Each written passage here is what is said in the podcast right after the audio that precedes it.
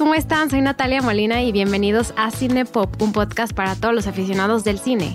En Cinepop cada semana hablamos de una película o de una pequeña selección de películas y con ayuda de un invitado vemos todos los datos curiosos y nos metemos a fondo a todos los temas. Pues bienvenidos de regreso a Cinepop. Estoy súper, súper, súper contenta de tener a Fernanda Molina aquí conmigo. Fernanda es de las que inició Cinepop conmigo. Fernanda, ¿cómo estás? Bienvenida de regreso. Hola Nat, estoy demasiado emocionada y feliz de estar aquí. Ha pasado demasiado tiempo ya desde que grabamos un podcast juntas. El último que grabamos creo que fue el de Yotonia en enero de 2022, o sea, ya pasó un rato. Eh, pero bueno, Fer, platícales a los escuchas de Cinepop que a lo mejor no han escuchado un podcast en los últimos seis meses. ¿Quién eres? ¿Qué relación tienes con Cinepop? Eh, todo, todo de, todo de ti y de, y de cómo es nuestra relación apegada al cine.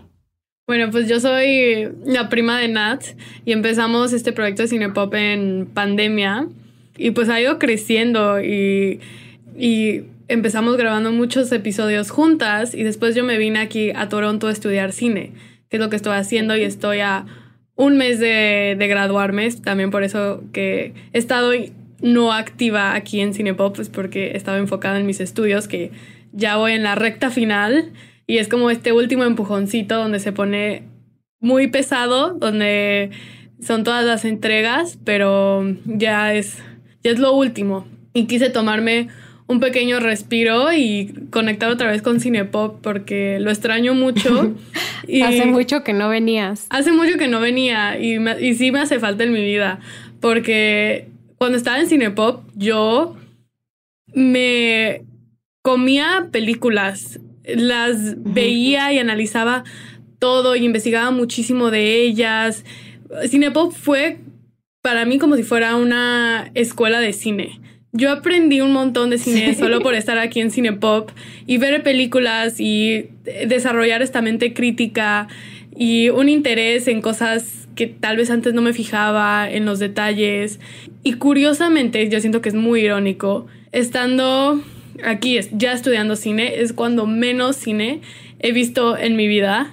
Yo creo porque estás... Lo estás produciendo, lo estás haciendo, estás construyendo todo lo que aprendiste para poder aprender algo diferente, que es la producción, o sea, escritura. Ahorita, ahorita platicas de tus proyectos. Te voy a preguntar de tus proyectos un poco más adelante en el podcast, porque tiene mucho que ver con lo que tú haces.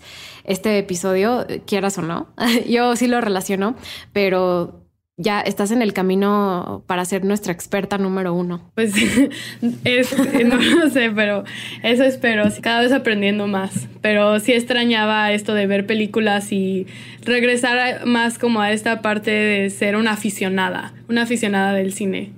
Y eso es lo que me permite hacer cine pop. Y lo explicaste perfecto. Este podcast es para los aficionados del cine, es cine para todas, todes, todos, es un cine donde tenemos muchas perspectivas diferentes en, en, todo tipo de instancia cinematográfica, pero hoy llegamos a una meta muy importante que es una colaboración con Ambulante. Eh, Ambulante es una organización sin fines de lucro que se dedica a apoyar y a difundir el cine documental este, con lo que llaman como una herramienta cultural y social y fue fundada en, en 2005 por Gael García y Diego Luna y también Elena Fortes y, y se dirige actualmente por Paulina Suárez. Eh, nosotros estamos muy felices de participar en la gira de documentales ambulante, que es el festival de cine documental de mayor alcance en México. No sé si tú sabías esto, Fer. Eh, pero es un espacio de exhibición único en el mundo. O sea, esta gira de documentales yo la llevo, o sea, la llevo siguiendo mucho, mucho tiempo y pues pueden ver las películas en varios lados. También la van a poder ver en Cinépolis. Está muy accesible a todos y pues estamos felices de colaborar con Ambulante y manejar el cine documental por primera vez en este podcast. Así que estamos felices de pues, anunciar esta colaboración con, con, Ambulante y la van a poder ver todo el país. Vamos a poder ver Ambulante eh, aquí en la Ciudad de México, donde estamos nosotros, eh, del 1 al 5 de septiembre. Si estás en Michoacán, del 7 al 11 de septiembre. Aguascalientes, 21 al 25. Chihuahua 28, a 28 de septiembre a 2 de octubre y Veracruz 5 de, al 9 de octubre. Entonces va a estar por todo el país y van a poder ver algunas de las películas de las que vamos a hablar aquí y de, bueno, cine documental. Em, pero bueno, eh, nada más estoy como muy contenta de poder llegar a esta meta y colaborar con una organización, la verdad que su, o sea, su interés es propagar la cultura, propagar el cine documental y, y nutrirnos de, de cine no solo de sí de partes de, la, de México, de diferentes partes de, del país, pero también de otros países. Como es una, una, uno de los documentales que vamos a hablar hoy, es una, es una colaboración américo-canadiense. Entonces también me pareció muy interesante porque tú vives en Canadá, has estado sí. ahí eh, dos años, entonces se me, hizo, se me hizo como que valía mucho la pena uh, hablar de esta película. Pero bueno, Fer, ya, ya como toda la introducción ambulante, gracias a ellos por su participación, gracias a todos ustedes por escucharnos. Si es la primera vez que, que nos escuchan, Fer ya, se, ya hizo su introducción. Yo soy Natalia y yo trabajo en una empresa de podcasts, eh, pero llevo siendo aficionada y, eh, digamos, estudiando académicamente y también en mi tiempo libre cine. Y pues bueno, aquí estamos. Eh, pero bueno, Fer, si quieres introdu introduces el documental de hoy, ¿qué vamos a hablar? ¿Qué vamos a discutir? Y... La primera parte de esta discusión va a ser como una pequeña, un pequeño resumen y nuestras recomendaciones para que la puedan ir a ver. De hecho, esta película la van a poder ver el 31, si están en la Ciudad de México, la van a poder ver el eh, el jueves primero de septiembre en la Biblioteca Vasconcelos. Entonces, esta película es Fuego de Amor, Fire of Love. Por favor, Fer, introduce la película y dinos tus, tus opiniones para que quien tenga la oportunidad de ver este mega documental este primero de septiembre, por favor, vaya a hacerlo. Bueno, pues este documental, eh, como dice Nat, se llama Fire of Love y trata sobre dos vulcanólogos. Ellos son pareja y se llaman Maurice y Katia Kraft. Y esta película la describen como un triángulo amoroso entre Maurice y Katia y los volcanes. Entonces estos son los tres personajes principales y los vamos a acompañar desde el principio al fin. Y fue dirigido por Sara Dosa, ella es documentalista una mujer. Una mujer. Está muy bien. Nos encanta hablar de películas que son dirigidas por mujeres. Entonces aquí tenemos una mujer. Y algo que también se me hace muy interesante es que las dos editoras, eh, bueno, las, las editoras de esta película son dos mujeres y se ganaron ya un premio porque esta película se estrenó en Sundance y ellas recibieron mm. el premio de edición. Y lo curioso de esta película, lo que a mí se me hace muy rescatable y valioso es que todo está compuesta de los archivos y las grabaciones de Maurice y Katia. Entonces es un proyecto que realmente se escribió en la edición, que uh -huh. todo su mérito está en trabajar con cosas que ya existen, con material ya, ya filmado, ya existente y darle un nuevo aire, una nueva vida y crear magia e historias como un collage, como un collage de puras videos y fotografías que ya habían sido tomados. Aparte, no sé si, no sé si crees tú lo mismo, pero es una película que nace de una pandemia. O sea, sí. ¿cómo, ¿cómo, puedes hacer un cine documental, una historia, relatar una historia sin ir a los lugares? Al final, en, esta, en este documental sí viajaron a, o sea, muy pocos lugares y sí, y sí lograron filmar algunos instantes de volcanes, pero en general es una película de material ya existente. Sí. Y eso no es nada común y es, no es nada común hacerlo tan eh, creativo y dinámico como lo es este documental. Y... Mmm, y eso, pues está basado en, obviamente en la historia de la vida real. Todo lo que, lo que se grabó se grabó entre los finales de los 60, 70, 80, 90. Entonces es un relato de muchos años de esta pareja y este, este justo triángulo amoroso, amoroso como lo describe Maurice Craft, entre Maurice, eh, Katia y los volcanes. Sí. Y no tienen que gustarle los volcanes ni saber nada de la naturaleza sí. para disfrutarlo. Esto es lo interesante de este documental, que pensarías que vas a ver el documental y aprender sobre volcanes. Y sí aprendes sobre volcanes, pero es aprendes más sobre su grandiosidad y su fuerza de creación y destrucción y la obsesión y encanto que estas dos personas tenían por ellos, más que datos científicos sobre los volcanes. Uh -huh. Y de hecho, Sara Dosa habla de que ellos tenían más datos científicos en el documental y lo quitaron porque ese no era el enfoque. El enfoque son estos dos personajes, es su historia de amor, su compromiso y su devoción por este fenómeno de la naturaleza y querían enfocarse en ellos dos y su historia como lo principal y no en los datos científicos de los fenómenos que ocurre para una erupción de un volcán. Sí, esta película, eh, aunque los derechos los compró National Geographic y si es una película que en muchos instantes nos habla de la naturaleza de la vida, es más la naturaleza del amor.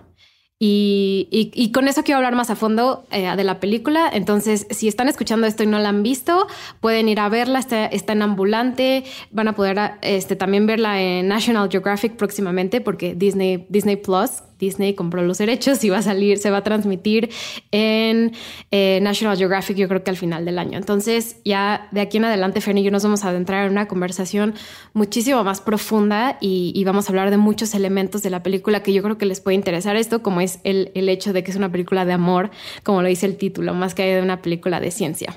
Bueno, Fer, pues mi primera, o sea, tengo una pregunta inicial de esta película, porque tú y yo empezamos este podcast eh, viendo a Wes Anderson.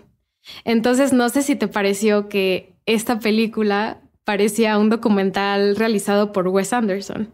Un poco sí, la manera en la que están compuestas las imágenes que Maurice y Katia, a pesar de que ellos eran científicos y eran vulcanólogos, en mi opinión eran cineastas. Tenían una habilidad impresionante para capturar eh, la naturaleza, para capturarse a ellos mismos, a ellos interactuando con sus alrededores, ellos como personajes, al volcán como personaje.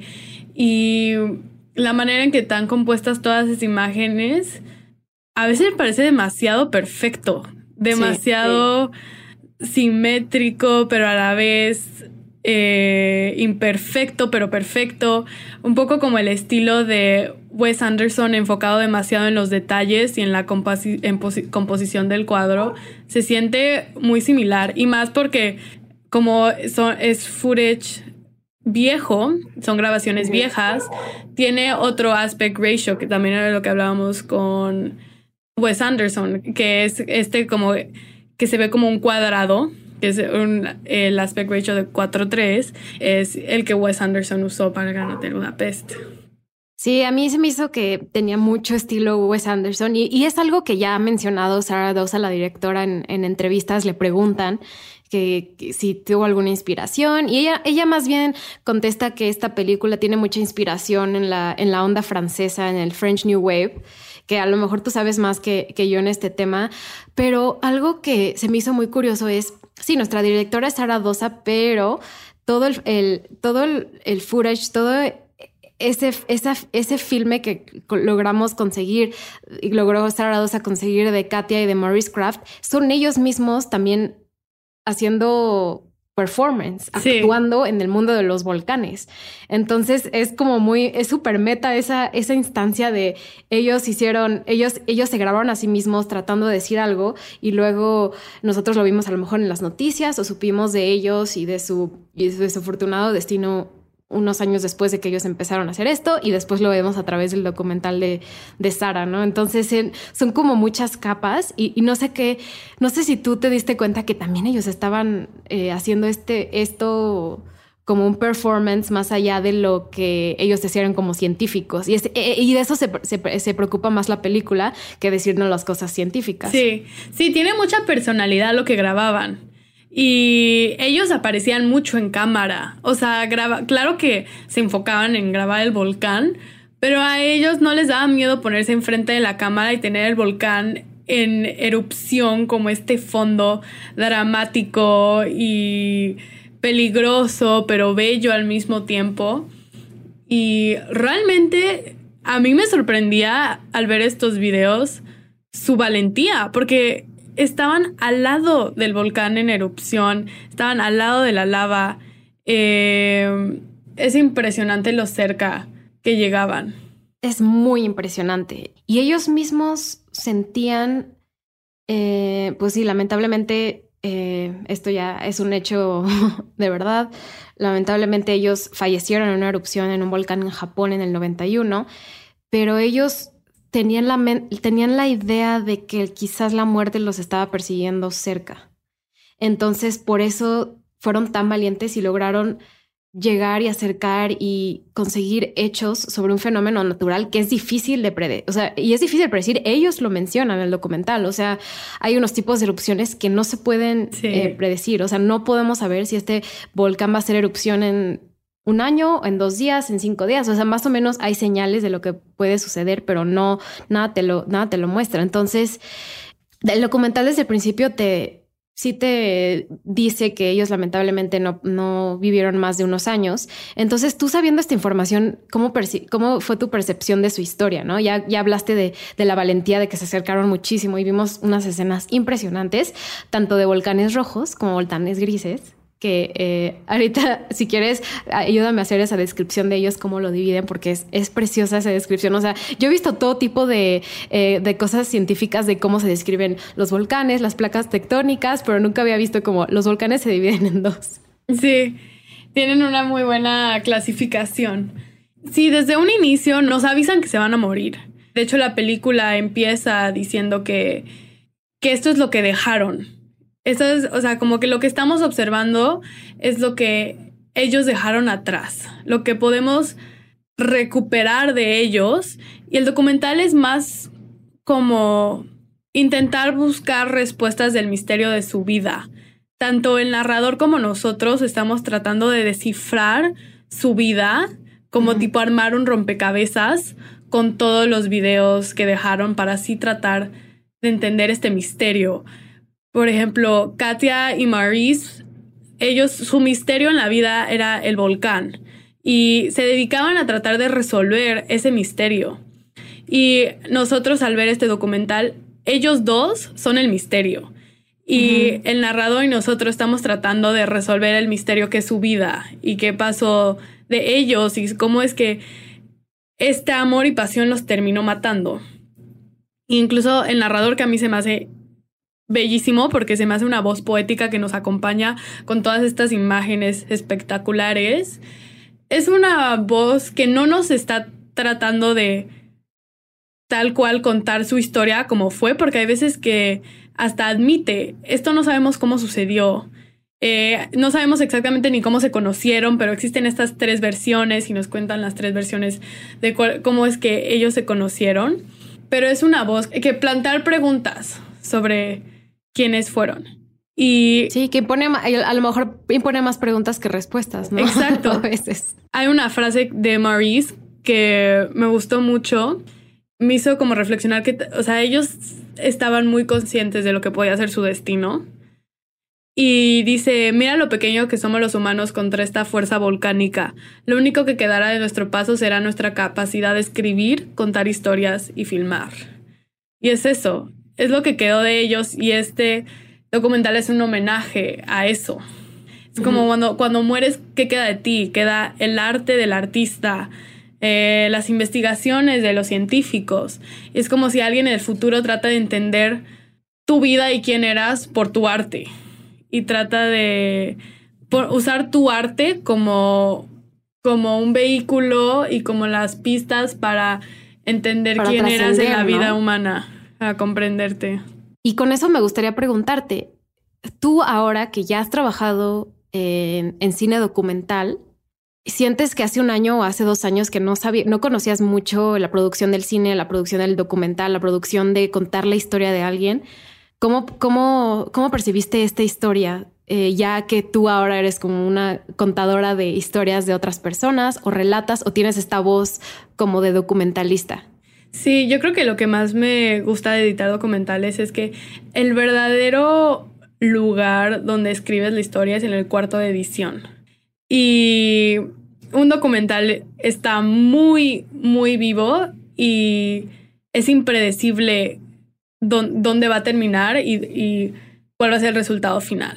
Porque cuando escribes una algo ficción, algo, algo narrativo, escribes el guion y bueno, ese guion puede cambiar mucho, pero ya que cierras el guion, vas y grabas exactamente lo que está el guion y luego editas a partir de ese guion. Y claro que pueden haber cambios, pero esos cambios generalmente no son muy drásticos y se apegan a ese guion.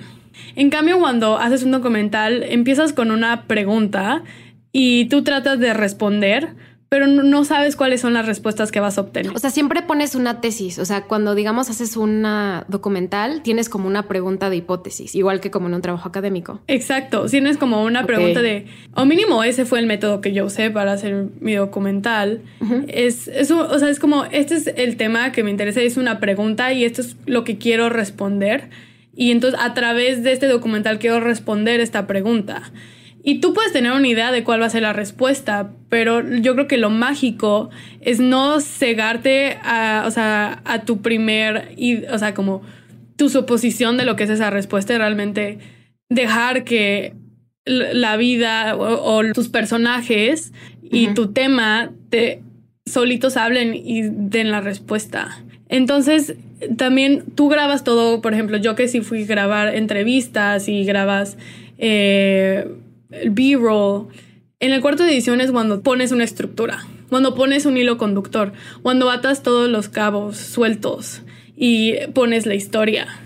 Y esto es, esta documental creo que es el gran ejemplo de eso. Es el gran ejemplo de cómo realmente todo está en la edición. Porque ellos tenían 200 horas de, de, videos, más 50 otras horas de, de entrevistas y otros videos de canales de televisión. Y cuando tienes tanto, realmente no tienes nada. Porque no hay, no hay un hilo conductor, solo es mucha información, mucha información. Y es tratar de enfocarlo en, en una misma historia con un hilo, con un arco, con un principio, eh, medio y final.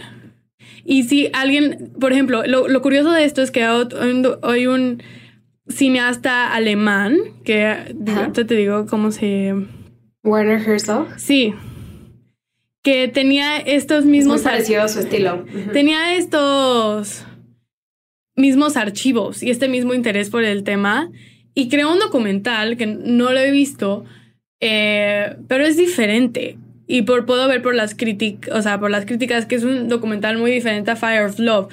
Entonces, dos cineastas con el mismo, con los mismos archivos, con, con los mismos videos, crearon historias con un tono y con un tema muy distinto, teniendo lo mismo. Entonces, es cuando hay, ahí entra como la creatividad y la visión única de cada quien. ¿Qué opinas de la voz? Eh, yo de verdad pensé todo el tiempo que estaba eh, viendo el documental, pensé que la voz directa que escuchamos, pues sí es la voz de Sara Dosa, eh, la directora, pero al mismo tiempo contrataron a una artista famosa eh, llamada Miranda July, pero pues yo escuchaba, en mi mente yo escuchaba a la directora, ¿no? Y yo, yo escuchaba su relato, yo escuchaba su historia, yo escuchaba su guion. Em, entonces, tú como documentalista, ¿Qué, sentiste con esta? O sea, ya mencionaste la voz un poco y ya hablamos de eso, pero cuando empezaste a escuchar este relato de este narrador externo, ¿cómo es la perspectiva, en, sobre todo en cine documental? Eh, sí vemos la historia de muchas veces de la vida real de personas, pero eh, está muy ligada a la voz del documentalista y la voz que quiere decir de su hipótesis, de todo lo que ya explicaste. Pero, ¿qué te pareció en este particular caso la voz del narrador, pero también no solo la voz del narrador como herramienta, sino las animaciones? Hay muchas animaciones en esta película que están están preciosas, o sea, pero es una herramienta que mete eh, Sarah para, para contar la historia de estas tres personas. De estas tres, bueno, dos personas y unos volcanes. Y los volcanes. El narrador me encantó. Siento que um, acompaña muy bien todas estas imágenes y es, este, esta voz poética que está ahí para rellenar todos los todas las limitaciones de, de estos archivos. Porque había cosas que, que pues, no podemos saber nada más por viendo estas imágenes. Entonces esta voz entra como para rellenar todas esas preguntas y todos esos huequitos de falta de información.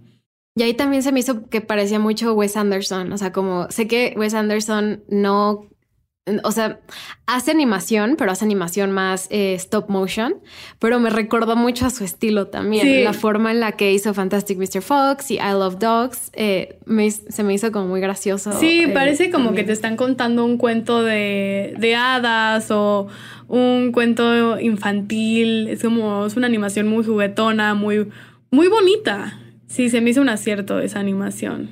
Esa libertad creativa que se dieron para implementarla. Algo que a mí no me pareció, que fue la debilidad más grande que vi en la película, fue la línea del tiempo. No sé si tú percibiste lo mismo, pero para mí, o sea, sí vamos a muchos lugares y sobre todo, o sea, vemos la historia relatada particularmente de un volcán en, en Zaire, eh, bueno, lo que ahora es en Congo, en, el continente africano, eh, vemos en Indonesia, también vemos una gran parte también en Colombia, otra en, Mount St. Helens, en el estado de Washington, en Estados Unidos. Y me lo sé esto porque también estudié mucho volcanes en la prepa, aunque no lo crean. Yo no sabía. Y Fer no se acuerda, creo que no te vas a acordar de esto, pero uno de los protagonistas de la película, el el Monte Santa Elena, Mount St. Helens, eh, tú y yo ya fuimos a ese lugar. ¿En serio? Sí. Estaba chiquitita. Creo que estabas muy chiquita y no te acuerdas porque yo tenía 12 años. O sea, tú a haber tenido como... dos. Uno, dos. Sí.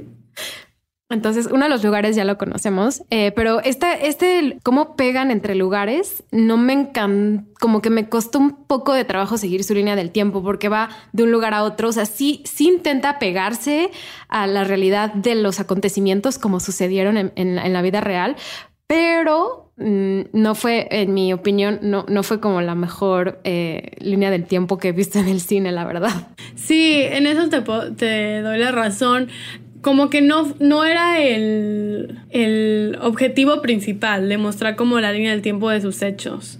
Más bien era mostrar cómo se fue desarrollando esta pasión por los volcanes y cómo cada vez, no sé si la palabra es descuidados, pero más, más aventados y más atrevidos. Por ejemplo, Maurice tenía una idea de que él se quería aventar en una canoa sobre la lava. la lava. Y yo lo escuché y dije, este señor sí que está loco. Eh, no sé si lo decía en serio o no, pero yo creo que sí lo decía muy en serio. Y... Yo creo que sí lo dijo súper en serio. Sí lo dijo súper en serio como mencionamos, esta película no se apega mucho a la ciencia, nosotros no somos científicas, pero a ver, si el hombre puede ir a la luna, no pueden construir una cápsula que vaya a través de la lava. Seguro sí lo había logrado, como ahí está también una escena en la película que estaban explorando un como lago con ácido, de agua ácido. Ajá. Y Katia... Ah, eso está... E, es impresionante. impresionante esa escena, es impresionante esa secuencia. Entonces estaban en este lago eh, con agua ácida que te mata. O sea, es un agua que te quema, te quema por ácido sulfúrico. Ah, sí. Y estaba, tenían un como bote inflable que no se veía así que muy estable o tampoco como este mega bote, una cosita chiquitita. Y Maurice dice que quiere ir a la mitad del lago en este botecito para agarrar un, unas samples. Y Katy estaba de, por favor, no, porque ella conocía muy bien estos, estos impactos de los químicos, los estudiaba, lo, sabía el daño que podían tener y, es, y, estaba muriendo, yo creo que de ansiedad, la podemos ver como al borde del lago, eh, muerta de miedo y él extremadamente valiente y terco y necio, se fue y ya agarraron el sample y ya cuando intentaban regresar, les agarró con una corriente y un viento y no podían, no podían regresar a tierra firme. Y se tardaron como tres horas en poder regresar. Regresar. Este es el nivel de dedicación y nivel de locura Entusiasmo por exploración. locura. Locura. O sea, es como cuando, o sea, cuando eres, no sé, lo, como que tenían un aire mucho de niños chiquitos y como que el mundo y la naturaleza era su área de juegos. Es como, ay, ¿por qué no hacemos esto? Y, ay, ahora que hacer esto. Y como retando a la naturaleza en sí a ver qué, qué tanto, o sea, qué tanto les permite vivir. Sí, era, era empujar al límite todo el tiempo. Todo, todo era su, em, su propósito. Eh, oye, nos saltamos los de los volcán, el volcán rojo y el volcán gris. A mí esto se me hizo sumamente interesante porque cuando pensamos en la explosión de un volcán, así, aquí es un poquito más científico, perdonen, pero se me hizo como muy padre como lo relatan. Eh, cómo lo relatan eh, Katia y Maurice. Eh, uno, la, primera parte de su vida científica fue la exploración de volcanes rojos, estos que son los volcanes con lava, los volcanes que hacen explosión tipo hawaianos, eh, los que vemos como muy de un color que obviamente nos trasciende en nuestro, en nuestro cerebro porque el rojo es muy llamativo, queramos o no. Las explosiones de, de, volcanes rojos nos llaman la atención. Y esta fue la primera parte de su carrera científica. Y la segunda fue más apegada a los volcanes grises que eh, también me llamó la atención la, la, idea de estas dos, de estas dos paralelos entre el volcán rojo, que es de todo color, y el volcán gris, que es un volcán que nuestra imaginación de si, podemos nosotros ver colores eh, primarios, pues eh, un gris no nos llama la atención. O sea, una explosión de gris, pues no nos da igual. Pero algo que yo no sabía es que especialmente los volcanes grises y los que tienen estas nubes poderosísimas que parecen armas nucleares eh, son volcanes grises y son los más, los más letales. Eh, y eso fue algo que a lo mejor no es un dato como súper científico, pero la película me dijo como es que tiene mucho sentido. O sea, los volcanes que explotan de un momento a otro son muy impresionantes. Y, esto también me lleva a la relación que ellos tenían con la ciencia y lo que nosotros y que lo Sarah Dosa, la directora, nos quiere transmitir a través de su relación, que también tú ya mencionaste, el amor eh, de estas dos personas y los volcanes.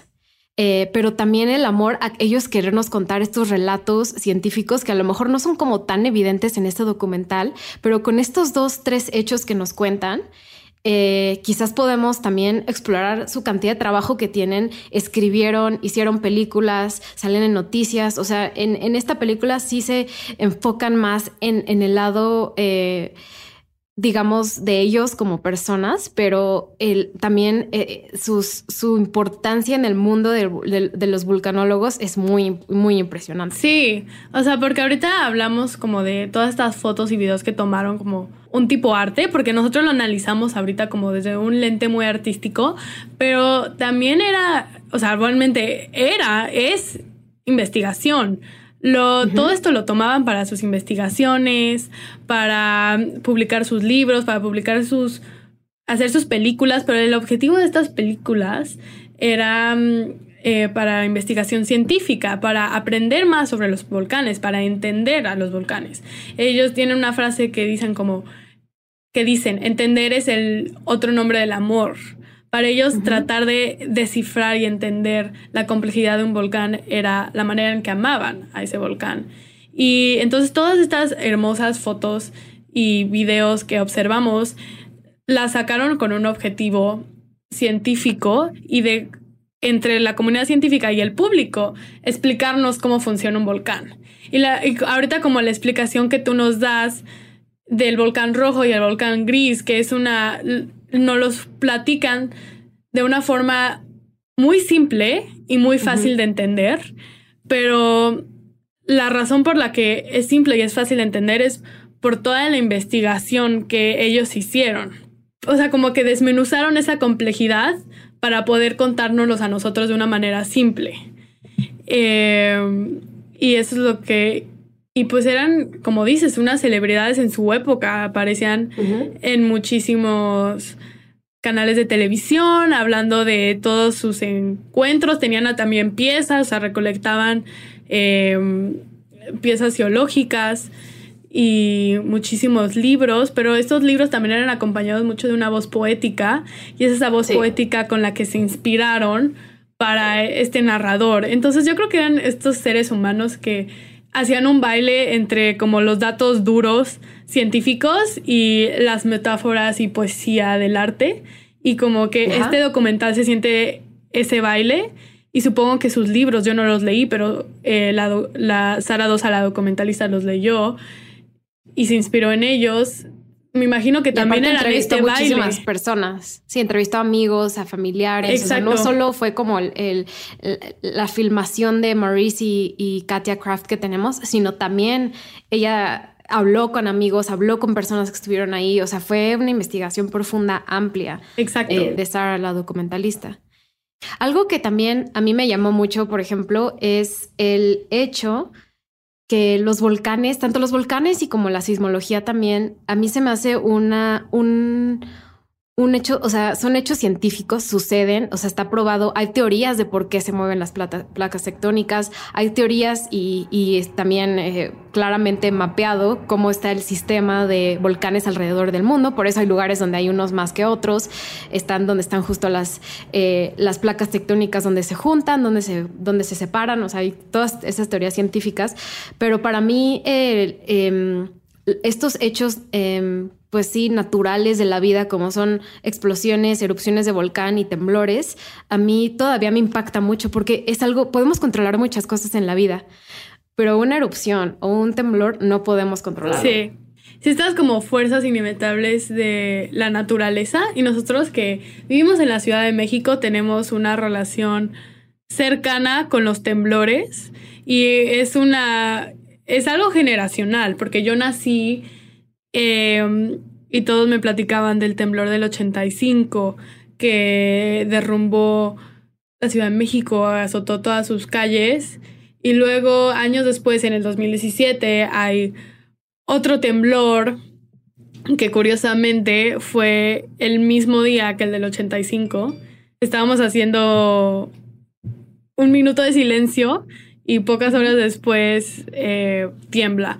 Entonces tenemos como esta relación con los fenómenos naturales que, que son inevitables.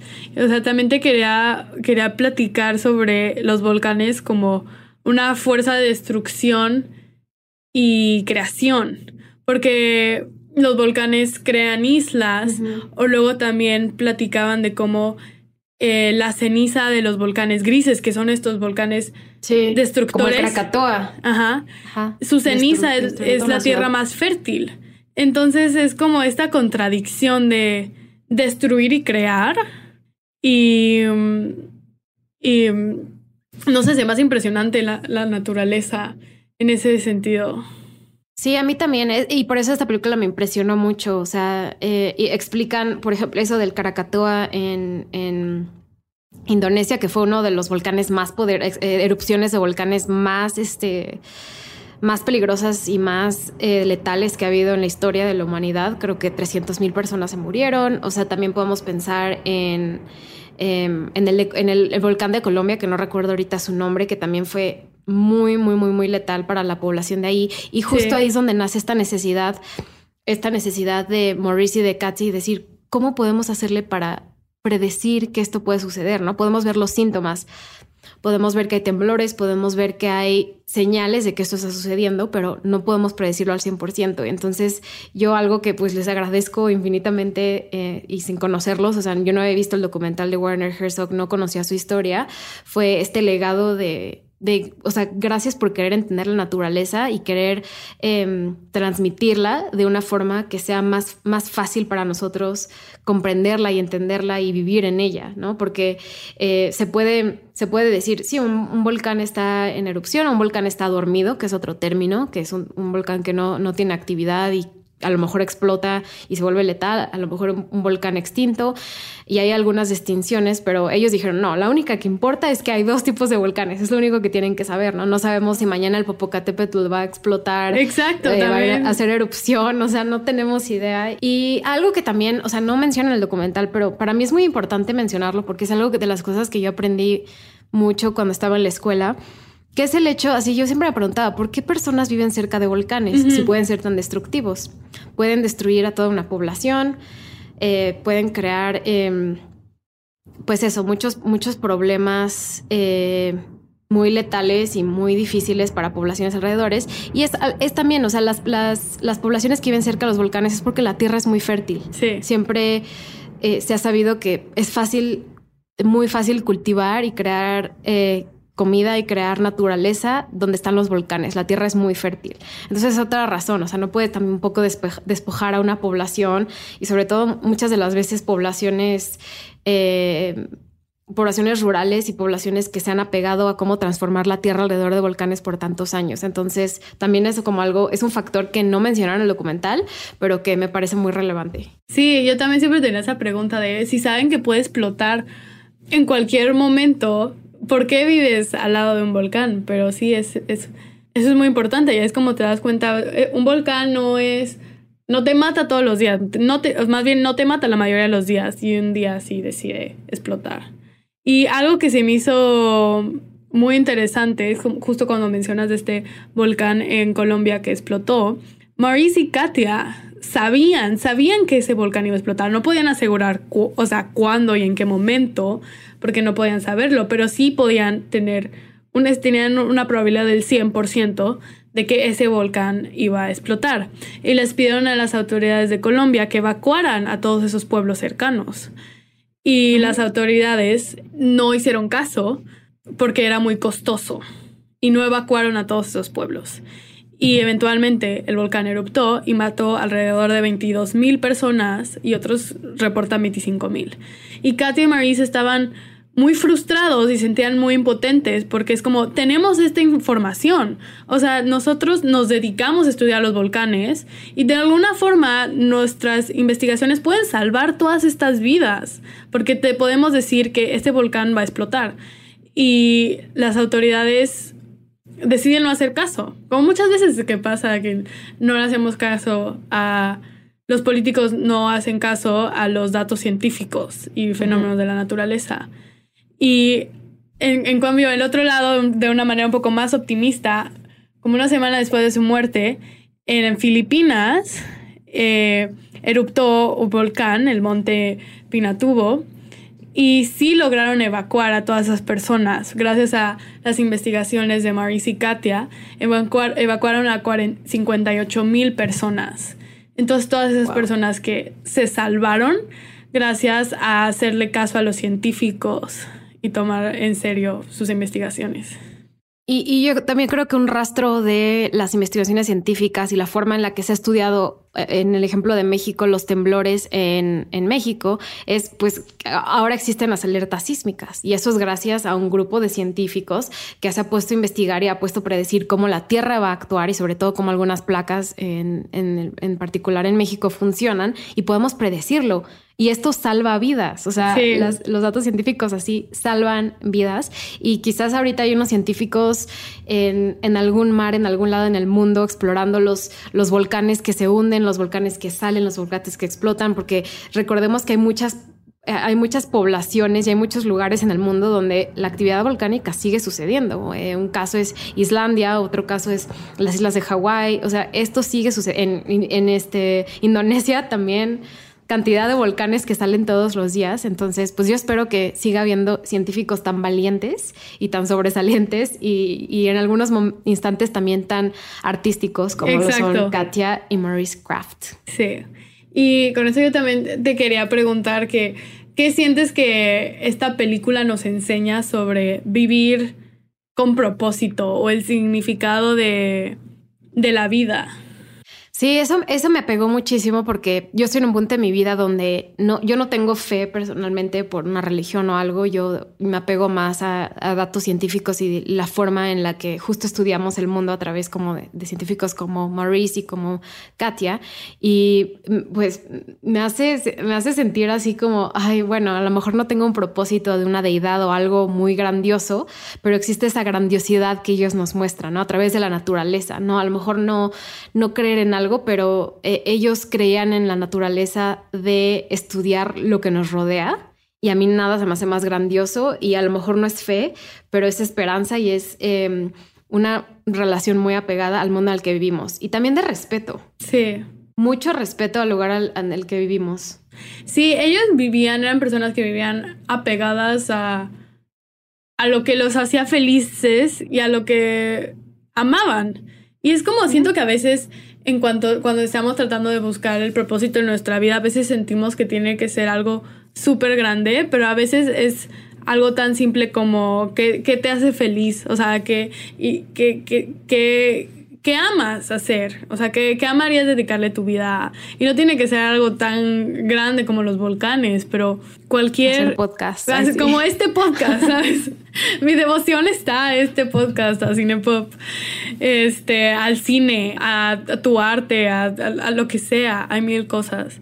Entonces, de alguna forma siento que Marisa y Katia no tenían miedo, no, no sé si decir que no le tenían miedo a la muerte, pero pero se enfrentaban a la posibilidad de ella constantemente y estaban en paz y en calma con eso porque sabían que estaban haciendo lo que, lo que amaban. Lo que les gustaba. Lo que les gustaba y que podían morir en paz. O sea, si morían en algún momento, podían morir en paz sabiendo que su vida estuvo llena de vida y estuvo llena de todo lo que ellos querían vivir.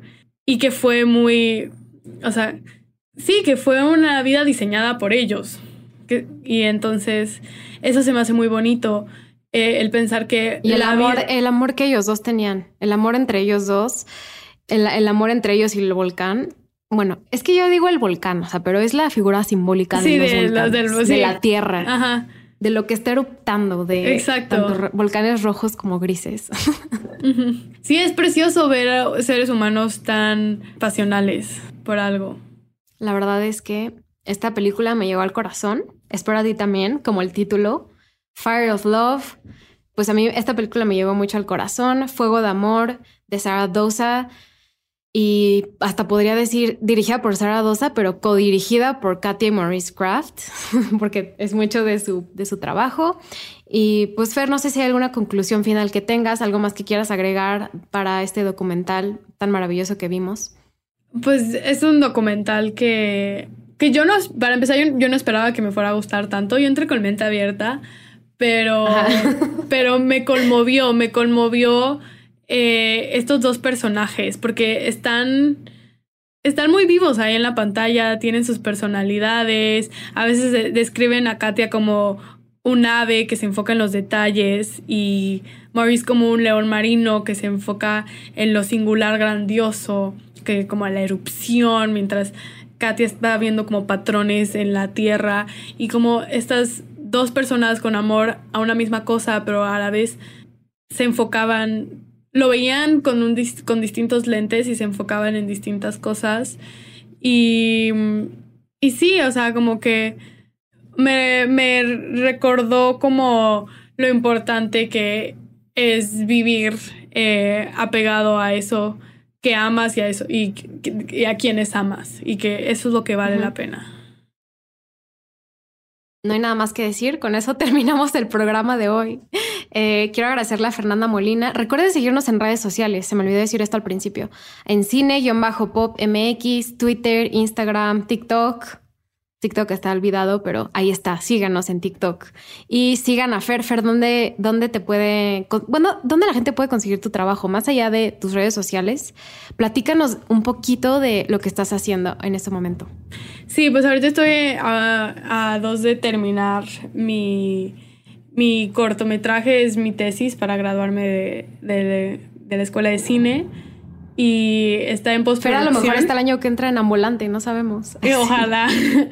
este es un, es, un cortometraje, es ficción, pero también tengo eh, un documental que entró a un festival de cine aquí en Toronto y estoy eh, todavía buscando cómo sacarlo a la luz para que todas las demás personas lo puedan acceder y ver.